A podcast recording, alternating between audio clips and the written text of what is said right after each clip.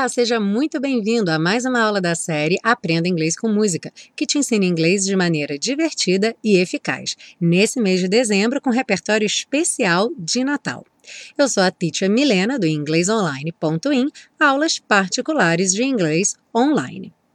Na aula de hoje, vamos aprender a canção White Christmas, se referindo a Natal branco, que seria um Natal com neve, para completar aquele cenário que a gente costuma ver nos filmes, sempre que se fala de Natal, o cenário só está completo se tiver neve. Então essa música fala um pouco disso, a neve no Natal representando uma coisa boa, representando, digamos, um Natal perfeito, a White Christmas.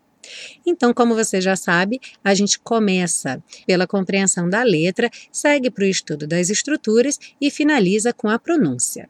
Vamos lá. I'm dreaming of a white Christmas. Eu estou sonhando com um Natal branco. Just like the ones I used to know. Igual aos que eu costumava conhecer.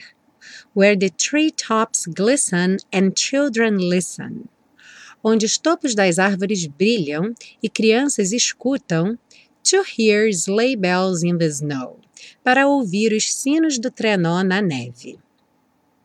I'm dreaming of a white Christmas. Eu estou sonhando com um Natal branco.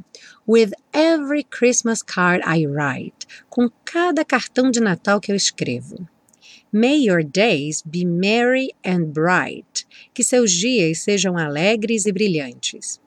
And may all your Christmases be white. E que todos os seus natais sejam brancos. Bom, ele começa a música dizendo I'm dreaming of a white Christmas. Eu estou sonhando com um Natal branco. Nós já vimos que White Christmas é o Natal branco, Natal com neve, e o dream of aí é o nosso sonhar com. Então é interessante você reparar que a preposição é diferente e preposição é sempre uma coisa difícil de estudar porque não é muito eficaz você fazer uma lista ou tentar memorizar regras.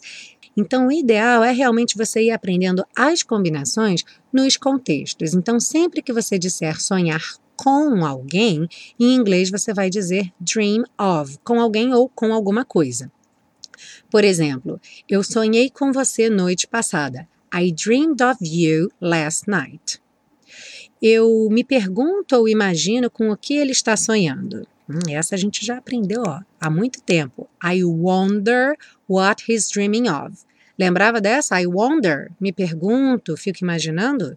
Essa a gente aprendeu no Wonderful Tonight, uma das cinco primeiras aulas de inglês com música, hein? Ó, época de fazer revisão, se você não está lembrado. Seguindo aí, just like the ones I used to know, igual aos que eu costumava conhecer. Nessa frase a gente vai estudar duas coisas diferentes. A primeira é esse the ones. The ones aí está substituindo the Christmas, igual aos que eu costumava conhecer, igual aos natais que eu costumava conhecer. Então, em inglês, você pode usar one ou once para substituir uma coisa que já foi dita antes. Por exemplo, The yellow car is nice, but I prefer the blue one. O carro amarelo é bonito, mas eu prefiro o azul. Em inglês, você não pode falar I prefer the blue, tá? Em português, a gente fala eu prefiro o azul. Fim. Mas em inglês você fala I prefer the blue one, porque esse adjetivo blue precisa de alguma coisa para ele estar tá caracterizando. E aí, para não repetir a palavra car, a gente coloca one. Quando é plural, ones. Por exemplo, those flowers are beautiful. How much are the red ones? Aquelas flores são bonitas. Quanto custam as vermelhas? As flores vermelhas, mas eu não posso falar simplesmente the red, então the red ones. Outra coisa que a gente vai estudar nessa mesma frase, just like the ones I used to know, é justamente esse used to, que na verdade é used to, used to. Só que a gente acaba juntando o D com o T e soa used to. E quer dizer uma coisa que você costumava fazer no passado. Por exemplo, I used to ride a bike when I was a child. Eu costumava andar de bicicleta quando eu era criança. Numa pergunta, esse used vai passar a ser used por conta do did, que é o auxiliar do passado. Então, did you use to spend Christmas with your cousins? Você costumava passar o Natal com seus primos? Mas esse used virando use só acontece realmente quando você tem o did aí no passado, seja na negativa ou na pergunta, que são as ocasiões que a gente precisa do verbo auxiliar, certo? No presente, não existe I use to para se falar de um costume. Nesse caso, você usa o usually ou então uma outra dessas palavrinhas de frequência, que tem o often, o always, o sometimes, qualquer uma dessas que melhor represente a frequência com que você realiza alguma ação, por exemplo, I usually spend Christmas with my family. Eu costumo passar o Natal com minha família. Ou então eu normalmente passo o Natal com minha família. Seguindo, nós temos Children listen to hear sleigh bells in the snow. Crianças escutam para ouvir os sinos do trenó na neve. Então, nessa frase, a gente tem dois verbos que são parecidos e muita gente confunde, que é o hear e o listen. O hear é o ouvir, sendo a capacidade de perceber aquele som. É o sentido da audição, como nós temos o sentido do tato, do paladar, da visão. Então, se você consegue perceber um som, você consegue ouvir, hear. E o nome desse sentido, audição, é hearing. Já o listen é você prestar atenção ao que se ouve. Ok, eu consigo perceber que tem um som, então agora eu vou prestar atenção a esse som. Por isso que aquele exercício que a gente faz muito quando se está aprendendo inglês chama-se listening, porque o listening é uma escuta atenta que você realiza de um trecho de áudio, de uma conversa ou de um diálogo, procurando entender, procurando compreender aquele trecho. Então, aqui na música, as crianças ficam escutando atentamente para conseguir perceber os sinos do trenó na neve, porque quando tiver sino de trenó, é que Papai Noel está chegando. Bom, vamos seguir agora para o estudo da pronúncia.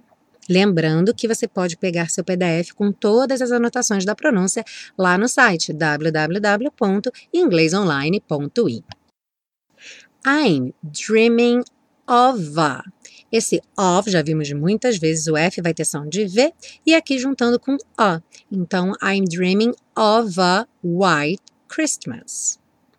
Just like. O T do just não é pronunciado, então o S já vai direto para o L. Just like the ones I used to know.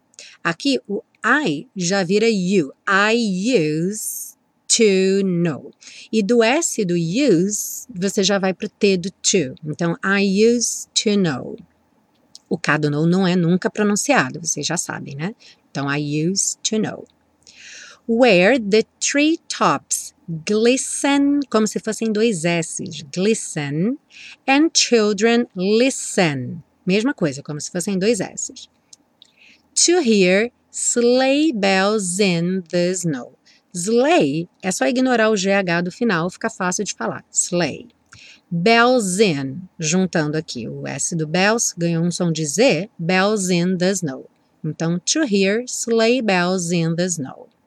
I'm dreaming of a white Christmas with every. Aqui juntando with com every, aquele som v, v, v do TH, pontinha da língua lá no dente. With every Christmas card I write.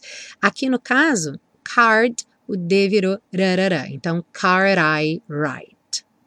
May your, suando um Y só, may your days be merry and bright. And may, não soa o D do and, and may. O N já liga no M. And may all your Christmases be white. Essa palavra Christmases é o plural do Christmas, né? Então, Christmas, Christmases, be white. Ok, chegamos ao fim de mais uma aula de inglês com música de Natal. Eu tô adorando essas músicas de Natal porque elas são muito lindinhas. Então é legal, você vai ouvindo durante o mês de dezembro, vai entrando no clima de Natal e praticando seu inglês com possibilidades enormes aí de personalização, já que tem artistas de gêneros tão diferentes gravando esse repertório. Opa, que som é esse? Caixinha! Ai, que delícia! Muito obrigada pela sua contribuição. Continue contribuindo com a caixinha da Teacher Milena para o Natal, para ficar bem feliz aí para esse Christmas, fechando com chave de ouro esse semestre de Aprenda Inglês com Música. Bom, pessoal, é isso aí. Muito obrigada pela audiência de vocês, pela contribuição de vocês. Continuem curtindo, compartilhando, contando para os amigos e a gente se vê na semana que vem com mais uma aula de inglês com música de Natal. Eu sou a Teacher Milena e até lá!